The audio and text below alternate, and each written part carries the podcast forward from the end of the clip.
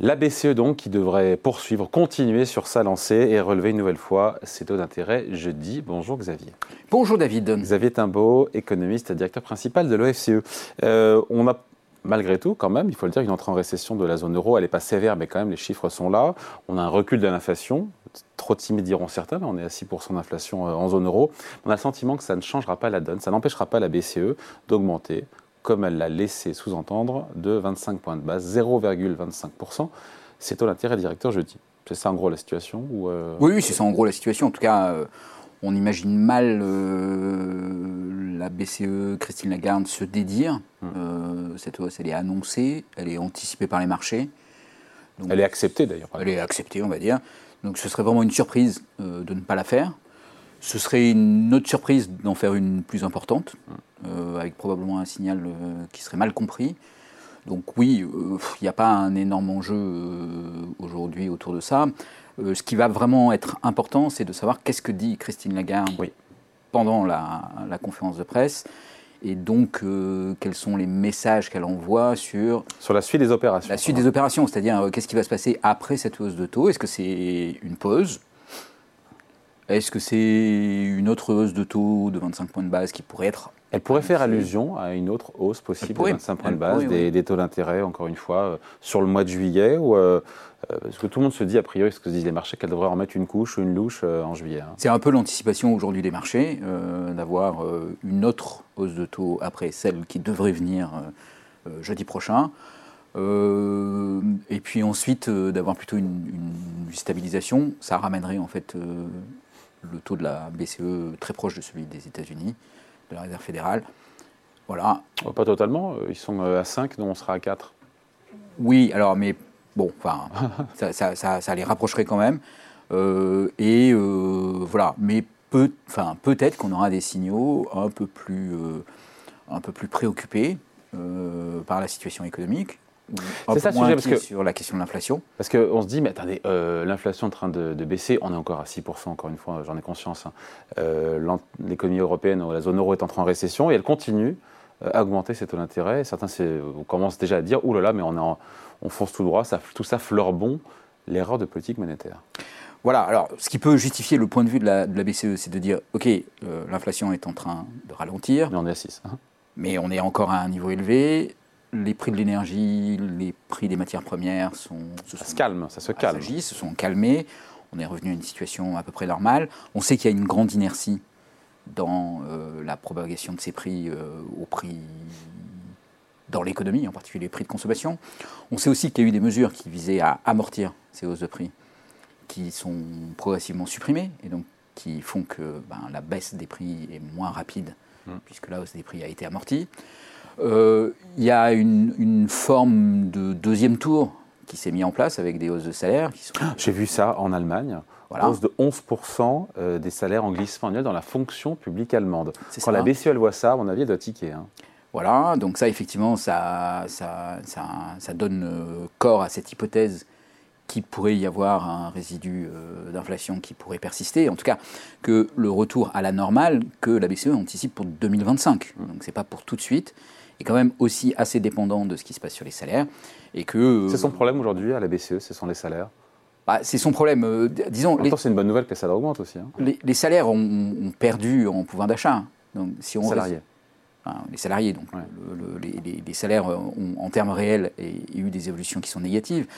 Donc euh, on pourrait dire, bah voilà, il y a eu une marche sur les prix, il est normal qu'il y ait une marche sur les salaires. On ne peut pas imaginer qu'il y ait une dégradation du pouvoir d'achat suite à cette marche sur les prix.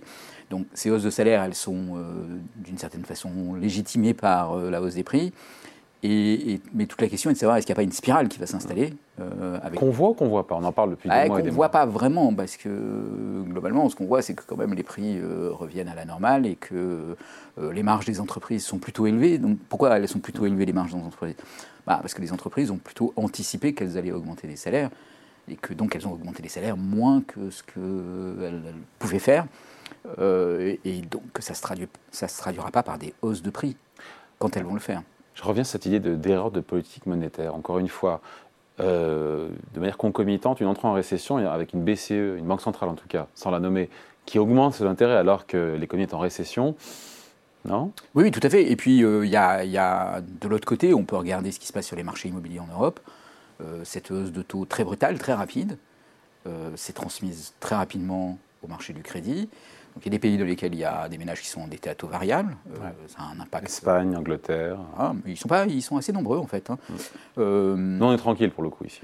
Nous, on est tranquille, oui. Parce qu'on est endetté, endetté essentiellement à taux fixe. Voilà, mais bon, il y a quand même des pays dans lesquels il va y avoir un impact direct, et puis il y a des pays par lesquels ça, va, pourrait provoquer un effondrement des, prix de l'immobilier, ou en tout cas une baisse euh, euh, des prix de l'immobilier. Et s'il y a une baisse brutale des prix de l'immobilier, avec des effets de richesse qui sont importants, on peut avoir une espèce de scénario à la 91, 92, 93, où, euh, vous voyez, avec une politique monétaire qui est trop dure, en craignant une inflation qui n'est pas vraiment là, une politique budgétaire qui elle-même euh, devient aussi plus restrictive parce qu'il faut contrôler les déficits et, stabiliser au moins les dettes, voire les réduire. Euh, tout ça, ça peut faire effectivement une combinaison à un moment où, ben, en fait, on sort quand même de deux crises importantes, une crise sanitaire comme on n'a jamais vu, une guerre aux portes de l'Europe qui n'est pas terminée, loin de là. Bon, oui, mettre l'Europe en récession, prendre le risque d'une période longue euh, de faible performance économique. Vous voyez, c'est pas, c'est pas. Est-ce que l'autre C'est un risque, c'est un vrai risque, et, ça pourrait être une erreur de politique économique euh, conduite par. Au-delà de s'exciter sur savoir s'il reste une ou deux hausses de taux supplémentaires, est-ce que la vraie question, c'est pas de savoir combien de temps les taux directeurs vont rester à ce niveau haut, un peu en dessous de, de 4% pour la BCE pour les taux directeurs Savoir si ça se chiffre en mois ou en trimestre ou en année. Avant d'amorcer une décrue Non, de rester un haut ah, niveau. oui, combien de temps ils vont Oui, non, mais bien sûr, c'est la question, c'est la, c'est la vraie question, parce que plus qu'effectivement. Euh, Et c'est celle que je vous pose. Oui, non, mais je n'avais pas bien compris la question, mais la question évidemment est excellente, euh, c'est, parce que c'est vraiment le point important. Euh, la vraie question, pour savoir si la politique monétaire de la Banque centrale européenne aura été très restrictive, c'est de savoir pendant combien de temps elle va garder ses taux directeurs. Oui, pendant combien de temps elle va garder ses taux directeurs? Merci de répéter ma question. Et donc, bah, ça, on, pour le moment, on ne sait pas. et, pour le coup, tout l'enjeu, en tout cas, tout l'enjeu est là. Non, mais la communication de la BCE, elle n'est pas du tout orientée sur cette question. Mm. Euh, les marchés sont plutôt focalisés sur les petites hausses de taux, mais pas du tout sur une analyse euh, un peu globale de tout ça. La BCE se cache un peu derrière les évolutions de l'inflation, en disant c'est quand même le premier élément de mon mandat, donc euh, voilà, mon mandat demande la stabilité des prix, là les prix ne sont pas stables, les salaires ils augmentent, donc il ne parle pas du reste pour le moment, mm. mais c'est sûr que quand on regarde mm. l'année 2025, on peut s'inquiéter. Oui, d'ailleurs, c'est en mars que la BCE avait prévu cette inflation qui retomberait à 2,1% en moyenne en 2025. Euh, jeudi, elle va annoncer de nouvelles prévisions économiques, la, Banque Centrale Européenne, euh, sur trois ans. Pas de gros changements à attendre ou on pourrait avoir de mauvaises surprises de ce point de vue-là aussi? Non, je ne pense pas qu'il y aura de gros changements à attendre euh, parce que le, le, logiciel en quelque sorte de prévision de la BCE tend à plutôt minimiser les impacts mmh. de la politique budgétaire et à ne pas prendre en compte les impacts pourrait y avoir à travers le canal du marché immobilier. Donc, bon, l'un dans l'autre, euh, on, risque de négliger un peu ces deux événements qui risquent d'être ceux qui vont, in fine, marquer 2025. Euh, Alors, on n'en sait pour le moment pas grand-chose, parce que la politique budgétaire, elle est décidée par les gouvernements et pas par la BCE. Mm. Et les gouvernements, ils n'ont évidemment pas annoncé grand-chose à l'horizon 2025 il y a quand même les packs de stabilité et de croissance euh, qui ont été publiés et qui montrent que tous les gouvernements disent on va être extrêmement sage, on va réduire nos mm. déficits. Mais ils le disent en, fait en, disant bah, la conjoncture va s'améliorer, ce qui va nous apporter des recettes fiscales et on ne va pas faire plus de dépenses. Donc ça va s'améliorer un peu tout seul. Mais c'est ce, on va, ça, va s'améliorer un peu tout seul qui, qui est discutable. Et si ça ne s'améliore pas tout seul, qu'est-ce que vont faire les gouvernements? Est-ce qu'ils vont quand même réduire leur déficit ou pas? Voilà, et c'est ça qui, en 2024 et surtout en 2025, va beaucoup jouer. Euh, peut-être que ça obligera, ça poussera la, Banque Centrale Européenne, s'il y a des nouvelles un peu décevantes du côté de la croissance, à effectivement euh, mettre un terme à cette hausse des taux, par cette fois-ci des baisses de taux. on n'en est pas encore là. Et à ceux qui disent que c'est la hausse de taux de trop, on leur dit quoi et on finit là-dessus? Bah, On leur dit, euh, oui, c'est peut-être celle de trop, mais encore une fois, ce qu'il faut vraiment, enfin, ce qui est vraiment sur, sur, quoi il faut être attentif aujourd'hui à la BCE, c'est plutôt de savoir quand est-ce que leur diagnostic sur l'inflation va cesser d'être. Euh, nous sommes en situation d'inflation et donc euh, un banquier central en situation d'inflation, il ne réfléchit pas, il fait une politique monétaire restrictive. Et, c'est parce que Il fallait comprendre, ils ont un objectif de 2%, on est à 6 Oui, euh, mais en même temps. La, la- la- la- la question, c'est de savoir est-ce qu'on est en situation d'inflation ou pas, ou est-ce que c'est une inflation qui a été créée par euh, les chocs sur les matières énergétiques, sur euh, les matières premières Et est-ce qu'il y a vraiment de l'inflation en zone euro? Est-ce qu'il y a vraiment une baisse du chômage forte? Est-ce qu'il y a vraiment un marché du travail tendu?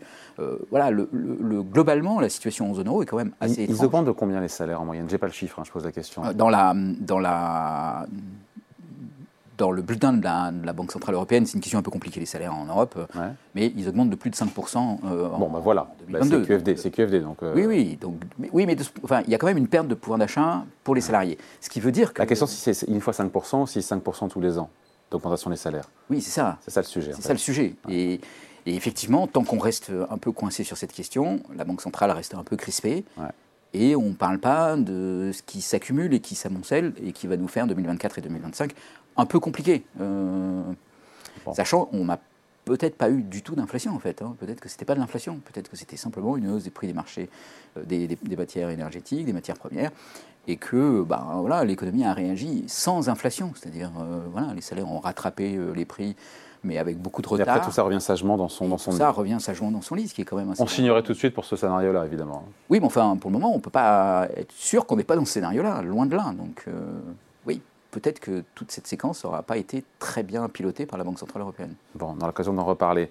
Explication, point de vue signé Xavier Timbaud, économiste et directeur principal de l'OFCE. Merci. Xavier. Merci, David. Salut.